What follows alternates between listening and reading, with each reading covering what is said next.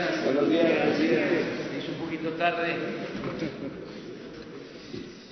Pero estuvo muy eh,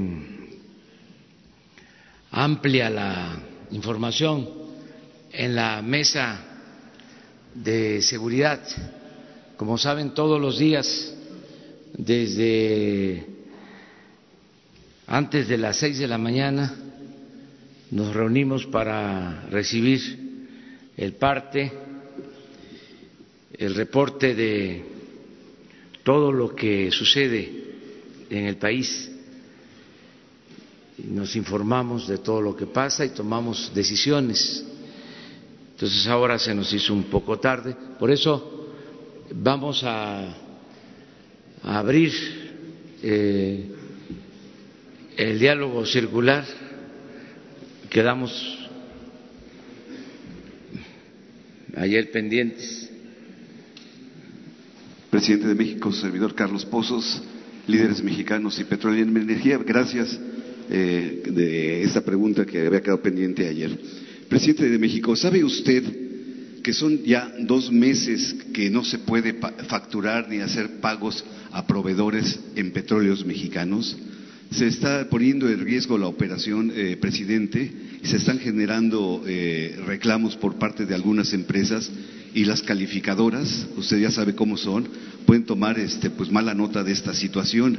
Pero para poder solucionar este problema, eh, presidente, el 5 de marzo del 2018 se firmaron dos convenios para operar los campos Organo y el campo Cárdenas Mora por las empresas eh, Endeavor y Chevron, eh, y con ello eh, Pemex puede recibir 157.5 millones de dólares para poder, este, poder solventar esta situación, presidente.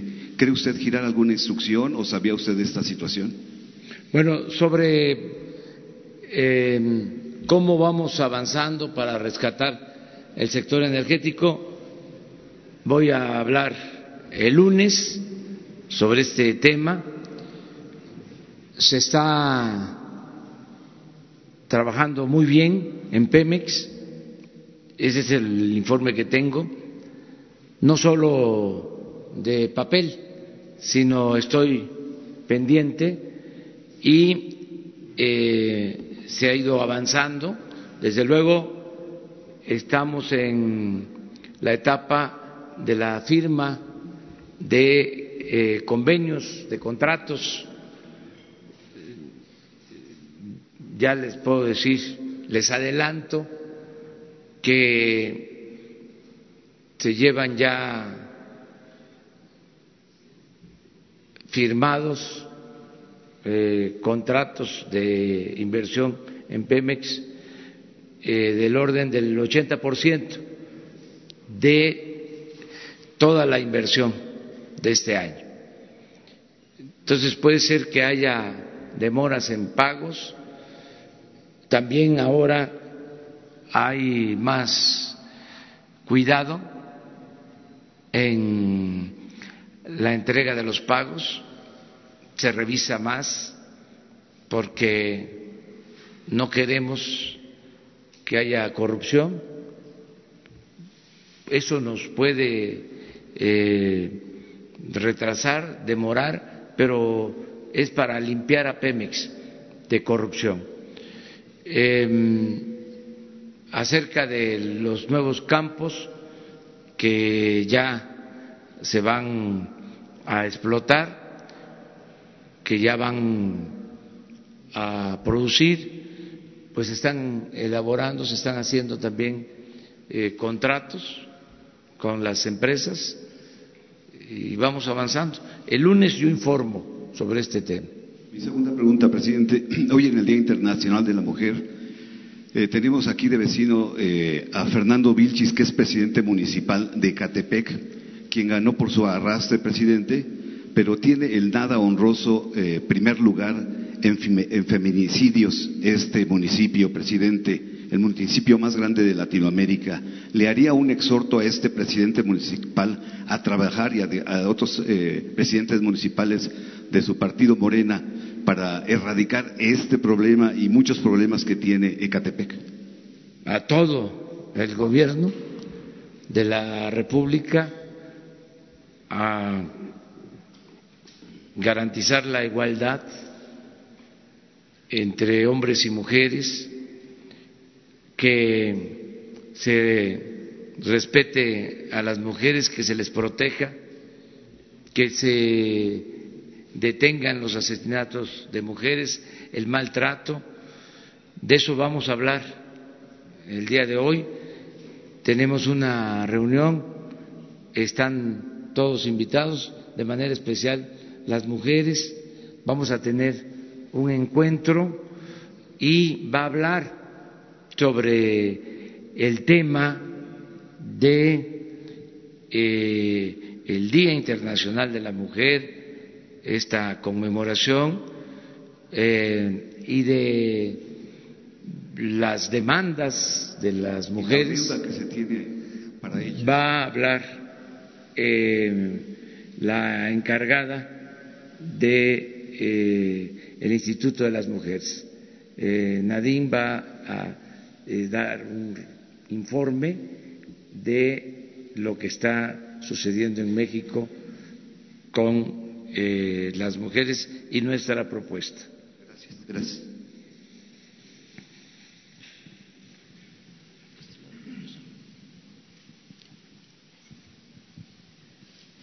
Buenos días, presidente. Eh, Shaila Rosagel, reportera de Grupo Gili, El Imparcial, La Crónica y Frontera. Eh, me gustaría eh, saber, presidente, si han revisado eh, los casos de tomas de casetas en Sonora y Baja California.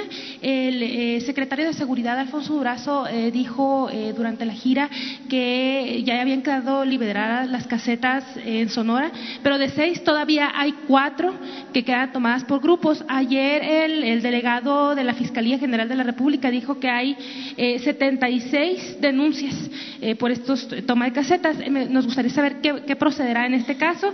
Y bueno, una pregunta de Baja California. Por primera vez en los últimos 18 meses bajó la reducción, se, redujo los homicidios en un 30%.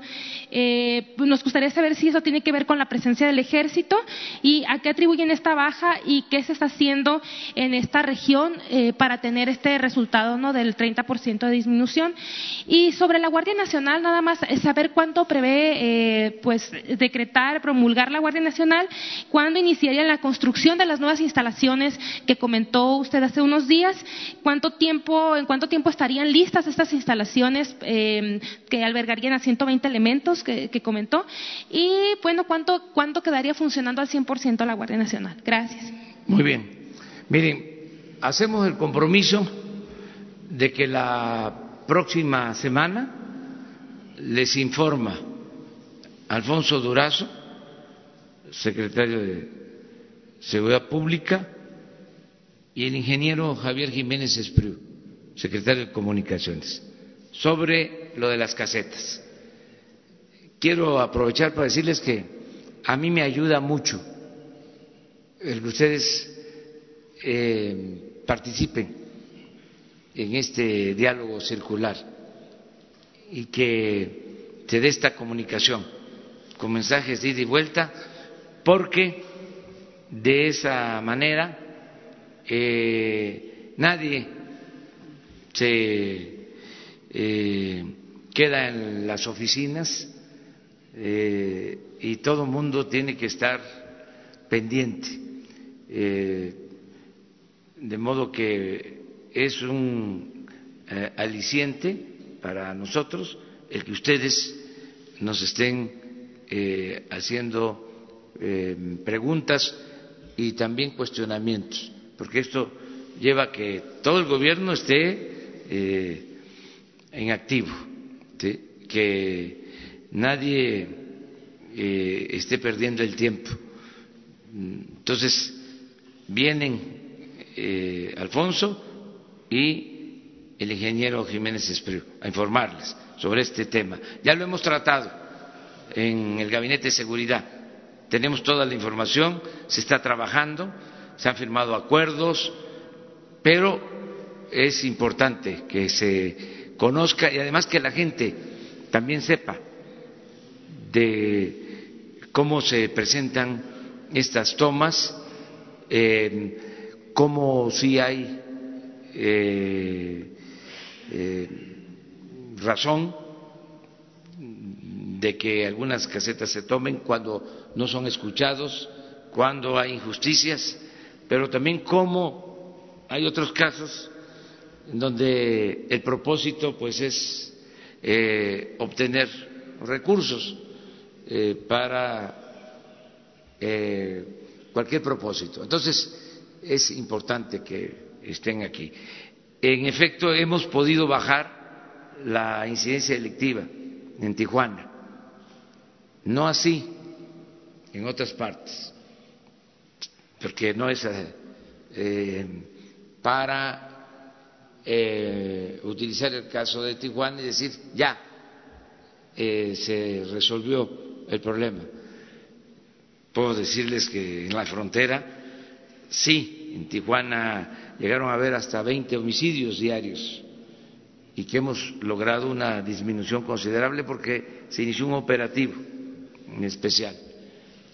Pero eh, en Juárez, que iniciamos el operativo después de Tijuana, todavía no podemos este, lograr una disminución en la incidencia delictiva. Hablando de la frontera, em, en centros turísticos em, no hemos podido bajar la incidencia delictiva en Cancún, sí en Acapulco. Entonces, eh, vamos a informarles el lunes eh, sobre esto y yo estoy muy eh, seguro de que vamos a poder bajar la incidencia delictiva nacional con lo de la Guardia Nacional, porque no había presencia de elementos de la Policía Federal en el país. Ya les he dicho, el presidente contaba con diez mil elementos para eh, garantizar la seguridad pública. De acuerdo a la Constitución, el ejército, la Marina no podía utilizarse en temas relacionados con la seguridad pública o para garantizar la seguridad pública de la gente. Y la verdad que el ejército y la marina sí estaban en la calle, pero ocupados por órdenes superiores del combate al narcotráfico, no en temas de seguridad pública. Entonces, ahora es un cambio importante, un giro, porque lo prioritario es la seguridad pública, proteger al ciudadano. Para eso eh, va a ser la Guardia Nacional. Eh, y ya tengo el informe que han aprobado esta reforma constitucional en 26 eh, congresos locales.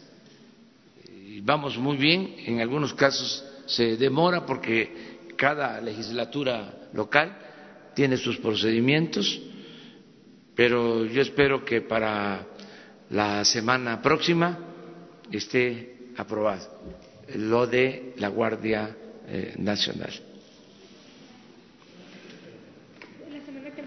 La semana que, que, que, viene. Ya se podría ahora este, publicar la reforma constitucional, pero decidimos que tenga más eh, legitimidad, que se apruebe en más estados.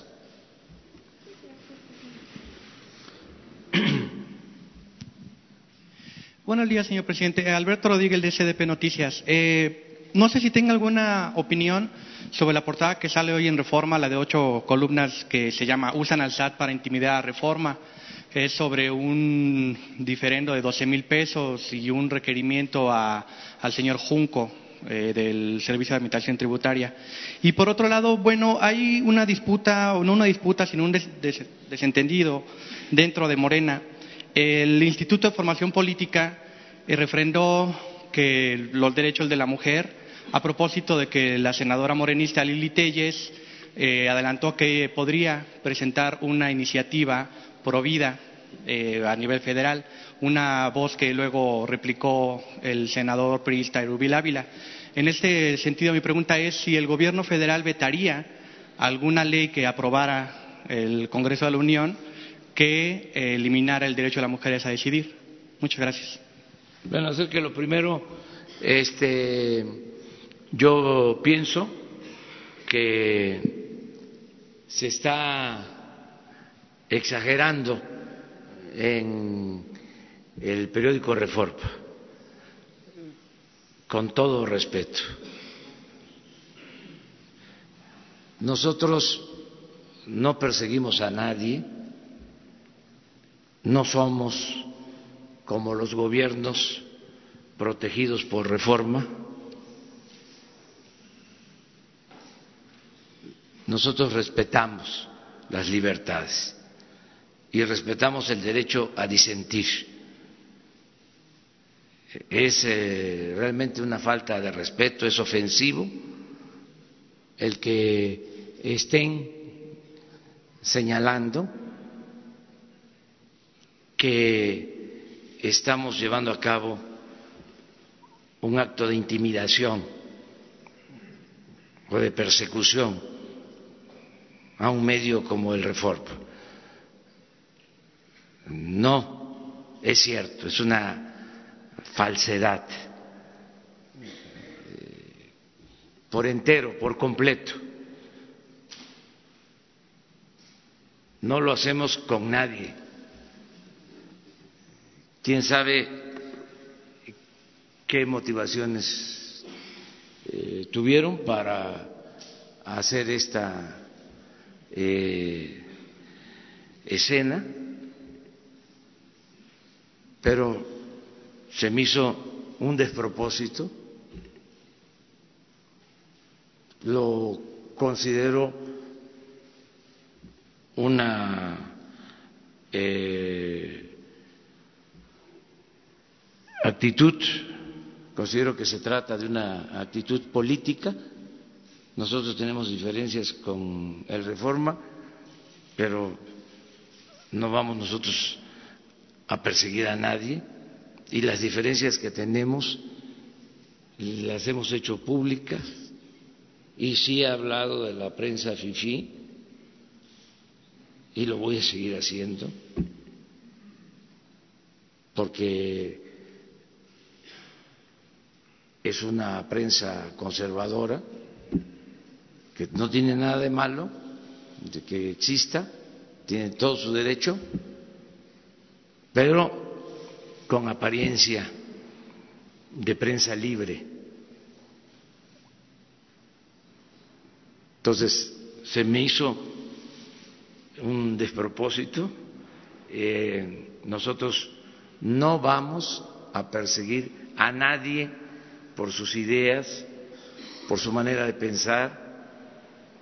Somos respetuosos de la libertad de expresión, de manifestación de las ideas. Mis diferencias con el Reforma es fundamentalmente por su postura conservadora. Es un periódico que surge eh, en el gobierno de Salinas, que ha procurado no tocar a Salinas, que no cuestionó el saqueo del periodo neoliberal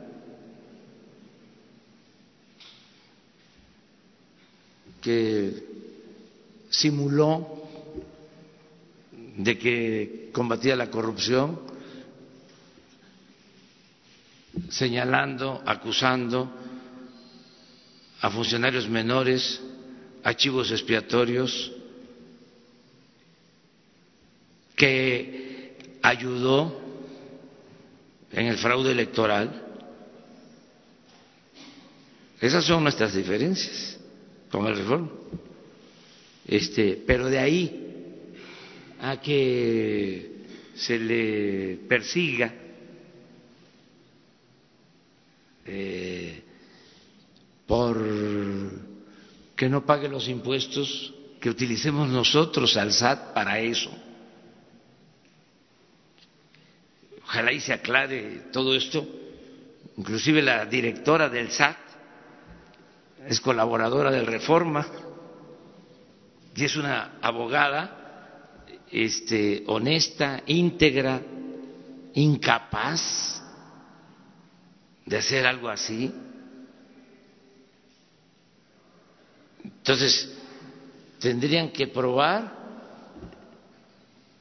si hubo este, una decisión política, si le llegó un requerimiento este, para eh, aclarar algo fiscal, pues a todo el mundo le llega eso. ¿Qué no se puede tocar al intocable? O sea, este, yo ahora lo hago público, pero en una reunión de gabinete hace unos días sostuve que me reclamó mi esposa porque el recibo de luz llegó este altísimo. Entonces eh, pues suceden estas cosas eh, todos de una u otra manera por alguna razón tenemos que enfrentar estas este, eh, inconsistencias pero de ahí a de señalar de que es una persecución, se pasaron, se pasaron. O sea, nosotros no hacemos eso, no tengo ningún problema de conciencia. Y sobre si vetarían una cualquier intento del Senado para cancelar la interrupción legal del embarazo yo creo que eh, no debemos de eh, abrir esos eh, debates que vamos a, serenar el país. Esto del reforma lo digo porque en primera plana y como si yo fuese Salinas, este, sí, calienta, o sea, pero lo otro hay que procurar que se eh, vaya em, resolviendo de la mejor manera posible. Eh, tenemos eh, casos importantísimos. Yo creo que si sumamos todos nuestros esfuerzos, toda nuestra imaginación, todo nuestro talento, todo nuestro trabajo para desterrar la corrupción, va a ser una hazaña de todos los mexicanos. Yo convoco a eso. Primero, eh, logremos limpiar de corrupción al régimen, que es lo que más ha dañado. Y una vez logrado eso, vamos viendo entre todos eh, otros asuntos. Hay muchos temas importantes, pero bueno, vamos a priorizar. Y en este caso yo pienso que lo más importante es limpiar de corrupción al gobierno.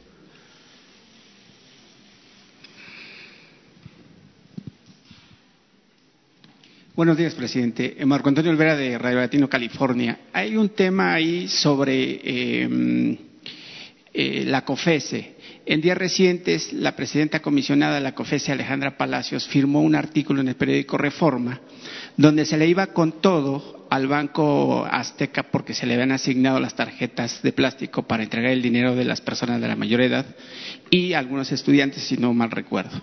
Y no conforme con ello, también eh, autorizó la, firma o, el conjunto de las empresas Disney y Fox para que pusieran un monopolio y cobraran pues, por los servicios que ofrecen a los televidentes. La señora no podría eh, firmar un artículo en el periódico Reforma porque representa una institución autónoma. Eh, ¿Qué va a hacer al respecto su gobierno? Porque la señora violentó la Constitución al firmar un documento a nombre propio cuando eh, representa una institución autónoma como es la COFESE. Y si me permite, le formulo la siguiente pregunta. Sí, eh, yo creo que hizo mal, porque no debería de eh, actuar de esa forma. Pero tengo entendido de que ya la parte afectada ya presentó una denuncia y se va a resolver legalmente. Ese es mi eh, punto de vista. no debió expresarse de esa manera. Eh, primero. Segundo, aquí eh, en una ocasión hablamos de que no estábamos de acuerdo con la autorización para que se fusionara la empresa Disney con Fox y que se cobrara por ver el fútbol. Yo sigo sosteniendo esa postura. Y creo, al no ser que lo hayan hecho este, ayer y que no me haya informado, pero creo que todavía no resuelven y que eh, en otras partes han rechazado la fusión. En Estados Unidos no se aceptó. No se aceptó en Brasil. Y ni siquiera eh, lo presentaron en Europa. Entonces, no creo que este, se aplique eso en nuestro país, porque ¿cómo van a dejar a la gente sin la posibilidad de entretenerse con el fútbol y que se tenga que pagar por ver el fútbol? Eso sería el colmo. Claro, son independientes, son autónomos, pero pues tenemos derecho a señalar ciertas cosas. Eh, se tiene que proteger al usuario, al consumidor, eh, de que no haya este tipo de abusos, que no haya monopolio porque sigue habiendo monopolios, se viola la Constitución, se viola el artículo 28 de la Constitución. Aquí tenemos el problema de las compras, que lo vamos a ir resolviendo. Deben de haber 500 mil proveedores y las compras del gobierno se le hacen al 1.5% de todos los proveedores.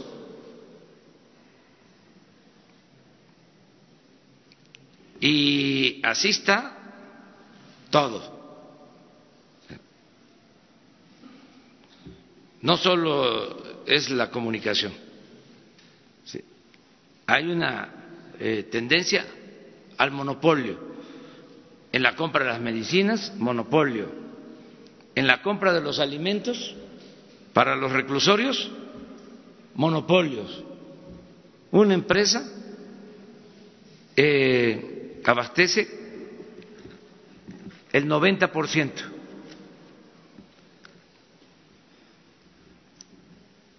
Eso es una irregularidad. No hay competencia. ¿En qué quedamos? ¿No que estamos a favor del libre comercio? ¿O queremos este eh, la libertad eh, comercial, la libertad empresarial, solo este, aplicada al de enfrente. Cuando nos beneficia este, el monopolio, lo aceptamos. Entonces, esas son cosas que hay que revisar. Eh, pero, a ver, ¿ya aprobaron lo de la fusión? Eh, Compareció la comisionada presidenta el día de hace dos, tres días allí en la comisión en la Cámara de Diputados y expuso cómo está funcionando la COFESE. Y entre esos dos temas son los que destacan la fusión de Disney y Fox y la crítica al Banco Azteca, e incluso le dio como un banderazo a favor a Bancomer, que, que, debería, según ella, también pues, tener derecho a que distribuyera los fondos a, través de las tarjetas. Ahí está, miren. haga un análisis, se los dejo de tarea, de cómo se distribuyen los bancos el manejo financiero en México. Este pero ya, no nos metamos en ese terreno. Y la segunda pregunta, presidente, si me lo permite, es un tema que ha venido causando un revuelo en los mercados financieros con respecto a las calificadoras Standard Poor's, Fitch y Modis. Eh, los especialistas en economía y finanzas en este país no dicen a sus lectores a sus eh, televidentes o radioescuchas que eh, esas firmas están integradas por banqueros o, financieros que tienen empresas en quiebra o que están rumbo a la quiebra. Sin embargo, tienen la facultad de otorgar una calificación a X país o a varias empresas, como lo hicieron recientemente, con 77 empresas de la iniciativa privada y dos paraestatales de México, que es obviamente Pemex y la CFE.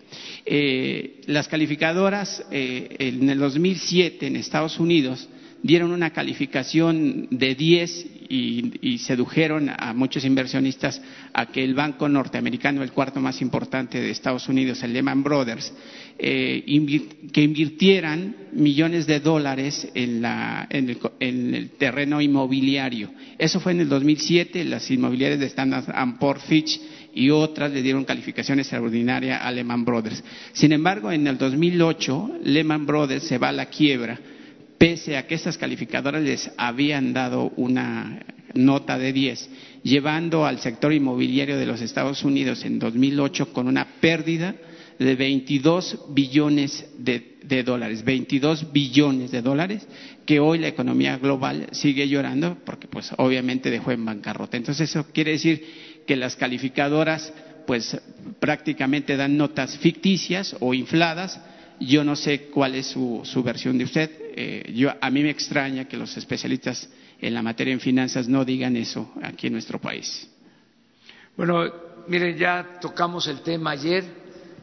Nosotros vamos a ser respetuosos de lo que este, decidan las calificadoras, porque estamos seguros de que la economía de México está bien, marcha bien.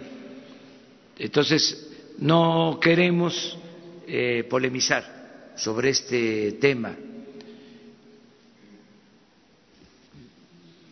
Vamos el lunes a informar sobre el estado en que se encuentra la economía nacional y eh, en general les puedo decir que vamos bien y lo vamos a, aprobar con datos. Hay dos datos que son importantes. Uno, que no hemos tenido depreciación de nuestra moneda. Eso no es poca cosa. Y dos, que hay control de inflación. Tampoco es poca cosa. Entonces, y hay otras eh, buenas noticias, eh, pero vamos a esperarnos el lunes, eh, vamos muy bien en el manejo económico y la única recomendación respetuosa, sin ofender a nadie, sin querer testerear a nadie, muy sutil, suave, es de que se tome en cuenta para las evaluaciones de las calificadoras la variable, como dirían los tecnócratas, la variable corrupción. Porque ahí está la clave. Nosotros lo que vamos a demostrar, no solo en México, sino en el mundo, es que sin corrupción hay más crecimiento económico.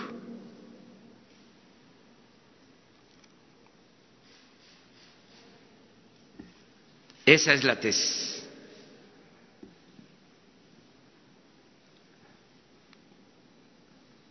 Eso es lo que vamos a plantear. Gracias, señor presidente. Sandra Guerrera, de Grupo Larsa Comunicaciones.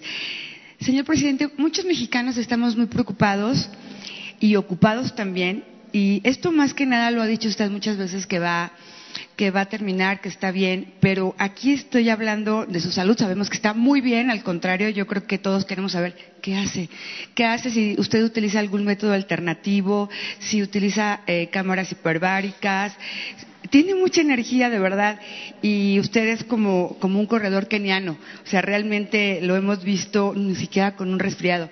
Y muchas personas nos preguntan y nosotros mismos nos preguntamos qué es lo que hace. Gracias, señor presidente.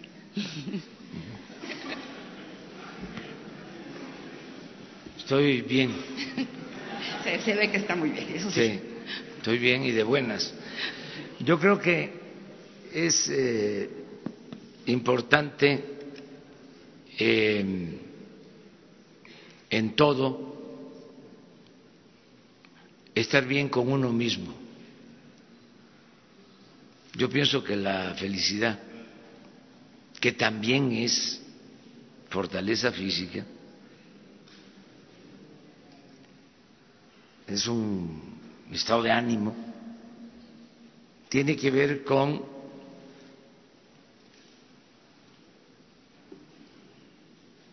estar bien con uno mismo, con nuestra conciencia y con el prójimo.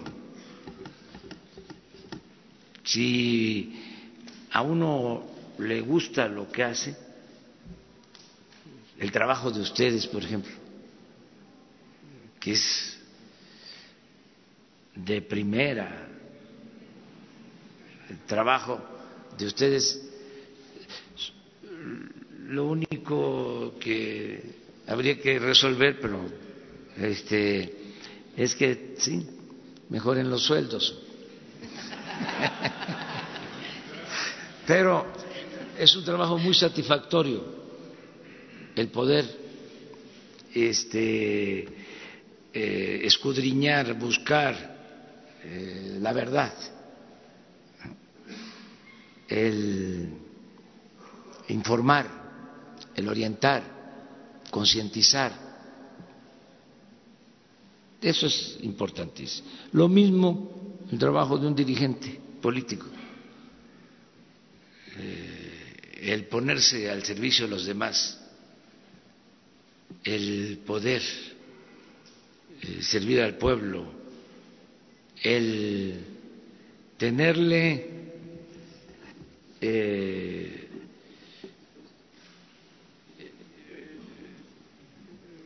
un profundo amor al pueblo y poderlo este, llevar a la práctica. Por ejemplo, de los héroes nacionales, yo admiro mucho en ese aspecto a Hidalgo, era muy humano. Se le cuestiona que falló políticamente porque no tomó la Ciudad de México, a pesar de, haber ganado eh, la batalla del Cerro de las Cruces, pero pensó de que tomar la Ciudad de México iba a implicar eh, mucha violencia, la pérdida de muchas vidas. Y decidió este cambiar su este, trayectoria, no entrar a la Ciudad de México. Y además, cuando lo están condenando, pronuncia una frase bellísima, válida, vigente. Dice, ustedes los oligarcas solo tienen como Dios al dinero. Y el otro dirigente, padre de nuestra patria, que le tenía un profundo amor al pueblo, el ingeniero, el, general Lázaro Cárdenas. Lo mismo. Imagínense, termina de ser presidente y sigue trabajando y se va a la Mixteca y ahí está escuchando a los pobres. Eso es único. Y también le tenía amor al pueblo y eh, era eh, muy humano, Madero. Se olvida, por ejemplo, que Madero, cuando están las huelgas de Río Blanco, de eh, Veracruz, de Puebla, él era humano y era piadoso y se quedan los trabajadores sin empleo porque no querían eh, aumentarle los salarios y deciden eh, liquidarlos, correrlos. Él les ofrece trabajo desde Veracruz y Puebla y Tlaxcala a Coahuila, a San Pedro de las Colonias. Eh, Porfirio Díaz, con todo respeto, nunca menciona a los pobres. No era parte de su lenguaje, de su discurso. Al contrario,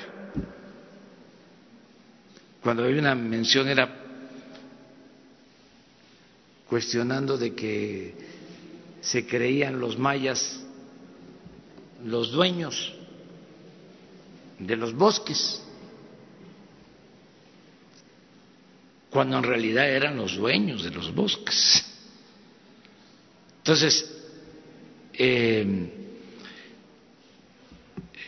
Juárez, patriota básicamente, eh, entonces cuando uno hace lo que le gusta, se siente uno muy bien eh, y tiene una fortaleza para resistir eh, cualquier eh, adversidad. Gracias, presidente.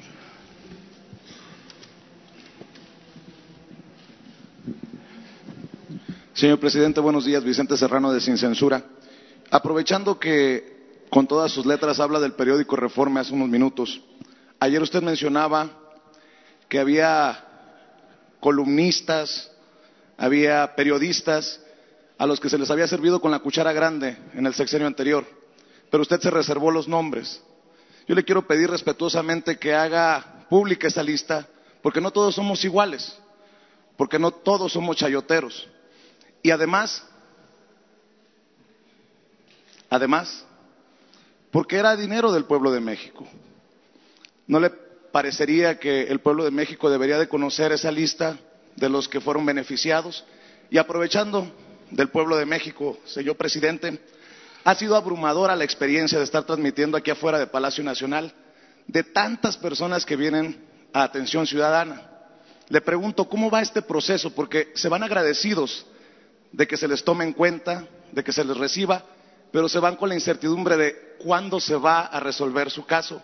Le han comentado en Atención Ciudadana cuántos miles de casos y a 100 días de su gobierno les puede dar un mensaje a esas personas que han llegado a pedir apoyo. Muchas gracias, señor presidente. Sí, miren, eh, estamos viviendo un tiempo especial de transformación. Venimos de eh, un régimen de, autoritario, insensible, corrupto. Entonces se acumularon las demandas del pueblo.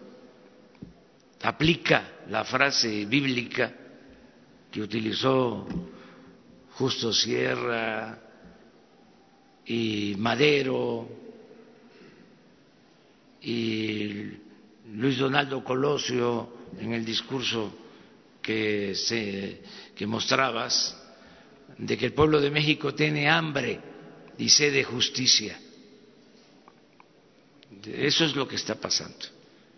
Eh, muchísimas demandas, muchísimas peticiones, porque se abandonó al pueblo. Y hay grandes y graves problemas nacionales. Entonces, ¿cuál es el método de atención? Estamos buscando atender de manera general colectiva al mayor número de eh, mexicanos con los grandes eh, eh, programas de bienestar. por ejemplo, que todos los adultos mayores tengan la pensión más de ocho millones de adultos mayores que están ya recibiendo a partir de enero el doble de pensión y que jubilados, pensionados del ISTE, del Seguro, de otras instituciones que no recibían, están ahora ya recibiendo. Estamos hablando así. Una decisión que abarca a muchos a todos los ancianos respetables. Otra decisión así es que todos los jóvenes que estudian preparatoria su beca, alrededor de cuatro millones. Eh, otra decisión, los jóvenes que no tienen trabajo, que todos sean contratados. Así. Este año se autorizaron 44 mil millones de pesos para ese programa, Jóvenes Construyendo el Futuro. Y así, eh, en becas, 10 millones de becas. Bueno, una vez que terminemos de eh, echar a andar todos estos programas, porque eh, no es fácil la instrumentación para que le llegue el apoyo de manera directa al beneficiario, que no sea a través de intermediarios. Entonces, cuando terminemos, que yo espero eh, que sea a eh, mediados de este año, que ya esté este, en marcha todo este plan de bienestar general colectivo, donde eh, en la mayoría de los hogares, sobre todo en los hogares pobres, va a llegar un apoyo. Entonces, vamos por otras cosas. Tenemos pendientes resolver el grave problema de eh, la, falta, la falta de atención médica.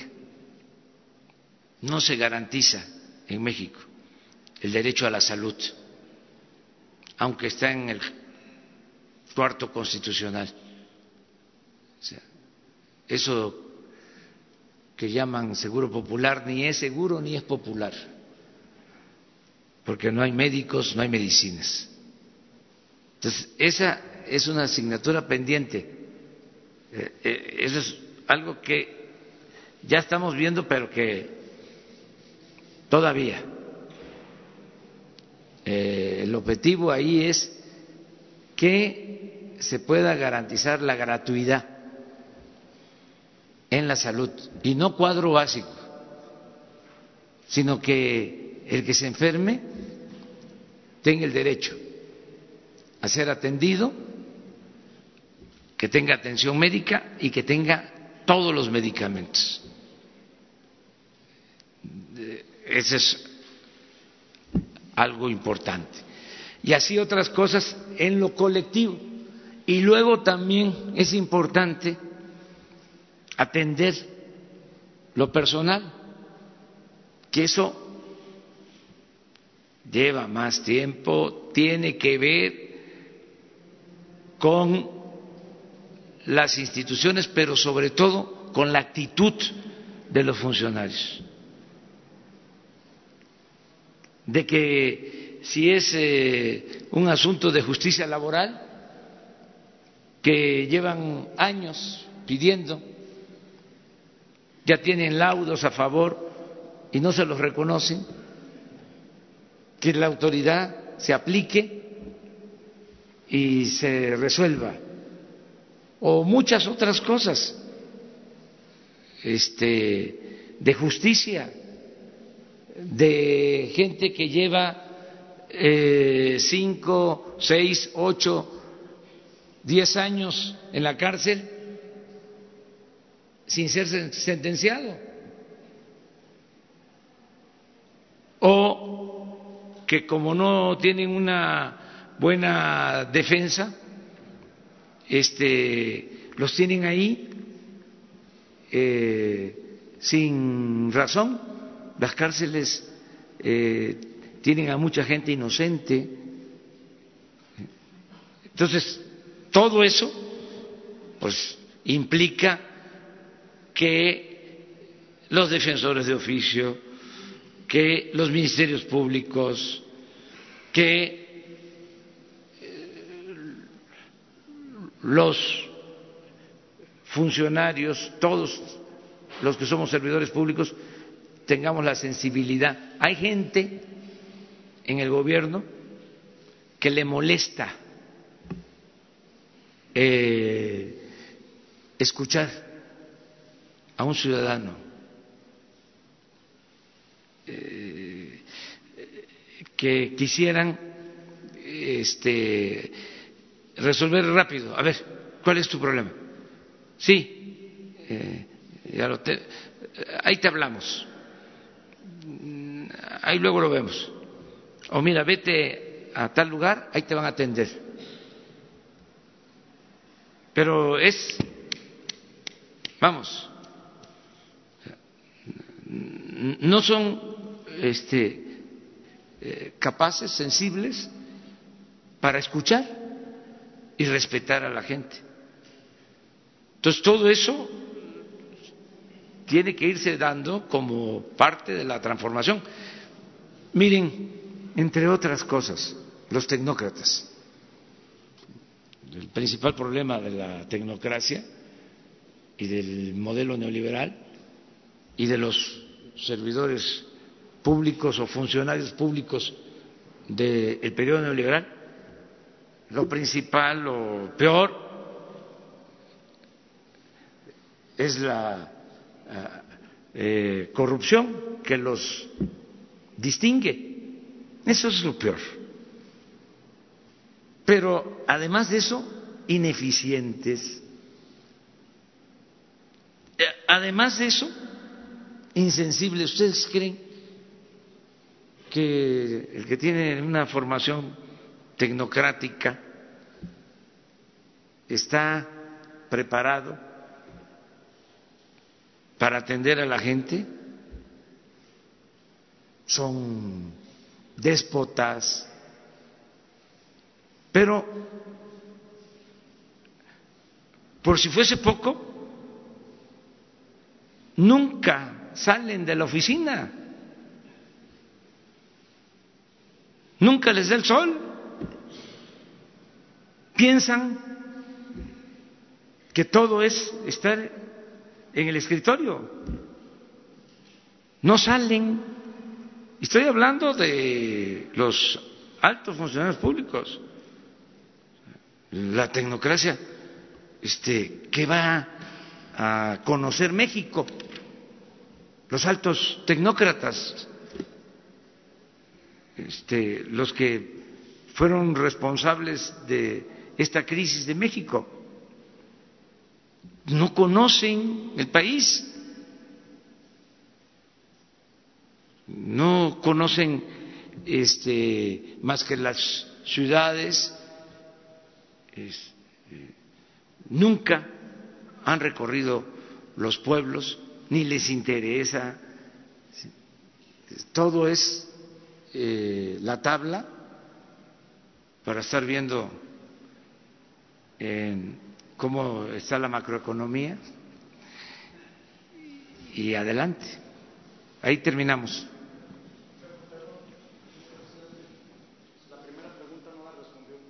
¿Cuál es? Ah, de los periodistas. Ya vamos a hablar de eso más adelante. O mire,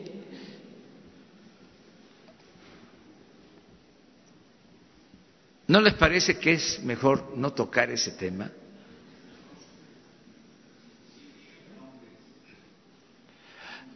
Vamos a analizar más con calma para eh, no mejor vamos a darle una eh, vuelta a la página.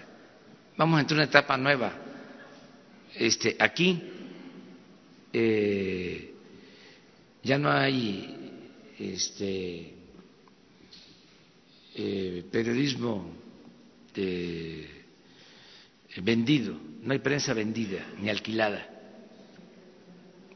Ya de veras ha cambiado mucho. La mayor parte de la prensa es libre, es independiente. Vamos a eso. Esto que estamos eh, ahora debatiendo con el Reforma no es por este, cuestiones que tengan que ver con lo económico. Esto tiene que ver más con la parte eh, ideológica. Yo lo considero que eh, ellos son muy conservadores. Eso es todo. Y hagan la, la, historia del periodismo, como en la época de Porfirio Díaz existía un periódico eh, contra los opositores que se llamaba El Debate, y luego el gran periódico del conservadurismo, El Imparcial, era un fenómeno ese periódico.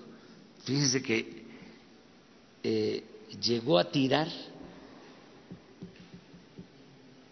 120 mil ejemplares diarios en ese entonces, en un México de 15 millones de habitantes. Era el gran sostén del régimen, el imparcial. 120 mil ejemplares diarios. ¿Qué periódico ahora tira 120 mil ejemplares diarios? Era el gran sostén del régimen porfirista. Pero aún con eso existía la otra prensa, el hijo del aguizote, Daniel Cabrera, extraordinario.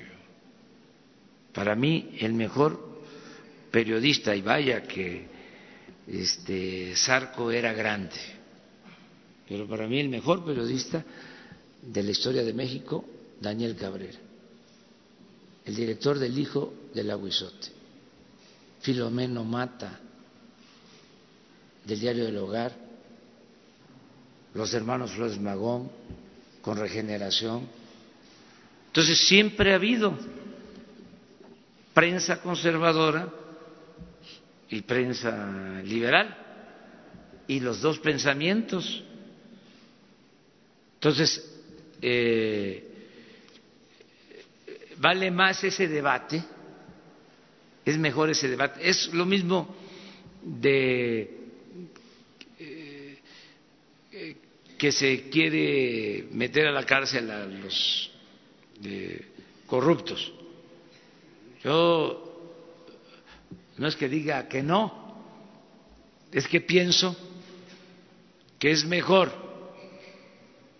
prevenir la corrupción que castigarla. Es mi punto de vista. Y eh, que si a esas vamos, tenemos que ir con los de arriba y ya hacer a un lado la, la, simulación. Porque también, imagínense, damos a conocer aquí los nombres de los periodistas y los de mero arriba. Porque los nombres que tenemos son de columnistas, es decir, famosos. Pero sí, ¿y arriba? Ah. Entonces, tendríamos que hacer este toda la condena, que es mejor este eh, lo que ya estamos haciendo de eh, condenar al régimen más que a las personas, para que no se repita, porque tenían eh, atontado a muchos con el modelo neoliberal, que era la panacea. Entonces, cuando aquí estamos diciendo, a ver, lo que había era corrupción en todo. Cuando aquí estamos diciendo este, la reforma energética, eh, en vez de mejorar las cosas en Pemex, en la Comisión Federal, en vez de beneficiar a los consumidores, los perjudicó. Eso es mejor, para que nunca más vuelvan. Y tampoco va a ser así, ¿eh? porque eh, en el proceso histórico siempre sí, eh, hay cambios, ¿sí? así ha sido la historia, liberales, luego conservadores, o sea, no es decir de que ya desapareció el conservadurismo, no, eso está ahí eh, no ha desaparecido ni en los momentos más difíciles, ni cuando se hizo el acto solemne de justicia en el Cerro de las Campanas, luego de el gran fracaso del conservadurismo, que fueron al extranjero a traer a un príncipe y nos invadieron y fracasaron, y triunfa el movimiento liberal y triunfa Juárez y se pensó, se acabó el conservadurismo. No, no, no, no, no, siguió y al poco tiempo ahí está otra vez, con Porfirio Díaz, 34 años. Entonces, eh, ahora sí se les terminó, ¿eh? 36 años dominaron pero que va a ser eh, lo nuestro eterno, no, no, este, y no puede ser así. Miren lo que pasó en los países de América Latina. Hubo un tiempo, todos los países gobernados por eh, movimientos progresistas. Miren cómo está ahora. Es otra la geografía política, porque así es esto. Pero afortunadamente aquí, eh, este, por algún tiempo, vamos a tener izada la bandera liberal. Muy buenos días, señor presidente. Melina Ochoa de Uno TV. En Uno TV estamos realizando una investigación sobre el desvío de 22 millones de pesos de cuotas sindicales del IMSS. Ayer ya fue denunciado este hecho en la Fiscalía General de la República. Los trabajadores sindicalizados de la sección 34 dicen que iniciaron su propio combate al huachicoleo de cuotas sindicales. ¿Qué opinión le merece este, este caso? Eh, otro tema, los superdelegados ganan más que los gobernantes estatales. ¿Esto es cierto? ¿Usted tiene información sobre ello? Y finalmente, el conflicto que ocurre en Matamoros, Tamaulipas, acerca eh, pues de las maquiladoras, el, conflicto laboral que ocurre allá. Si me puede responder esas. Bueno, que yo celebro que los trabajadores sindicalizados pidan transparencia acerca del manejo de eh, lo que aportan de las cuotas sindicales y que los dirigentes informen cuánto reciben de las cuotas y que haya transparencia en el manejo de esos fondos. Desde luego, respetando la autonomía de los sindicatos, pero si ya lo están haciendo los trabajadores, tienen todo el derecho de hacerlo.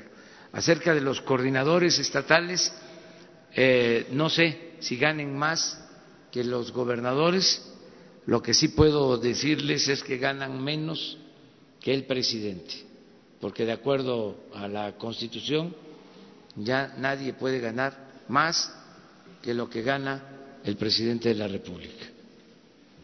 Antes sí, eh, habían funcionarios que ganaban más que el presidente, ahora no. Se está cumpliendo con eh, la Constitución. Y acerca de eh, los movimientos que hay en Matamoros, estamos buscando la conciliación, buscando el equilibrio, que se otorguen aumentos eh, de salario, pero que se cuide también la fuente de trabajo, que no se afecte a las empresas. Eh, en eso estamos, buscando la conciliación. Bueno, vamos, porque además las compañeras mujeres. Ustedes, los compañeros hombres, también están invitados, pero las principales son las mujeres. ¿sí? Hoy, mañana y siempre. Bueno.